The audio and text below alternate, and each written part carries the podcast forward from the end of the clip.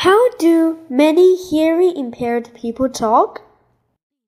Hearing impaired people cannot hear sounds well.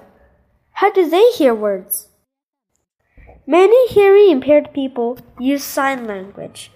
They talk with their hands. Two hearing impaired people can talk to each other. They both use sign language. Sometimes a person who can hear interprets. Impaired people.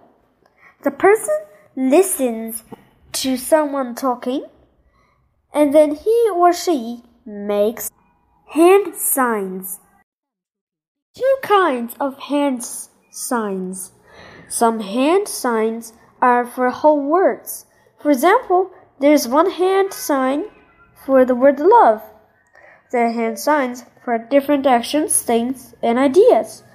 Some of the signs are very easy. For example, the signs for eat, milk, and house. You can see what they mean. Others are more difficult. For example, the signs for star, egg, and week. The second kind of hand sign is finger spelling. In finger spelling, there is a sign for every letter in the alphabet. For example, to fingerspell love, a person makes four different signs.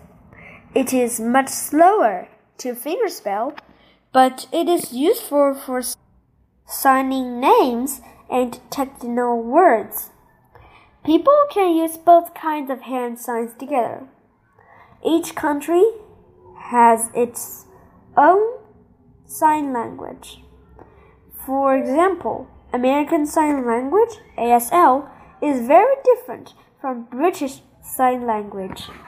Using sign language is almost like a dance. The whole body talks. Sign languages are beautiful. Thank you for listening. See you next time. Bye.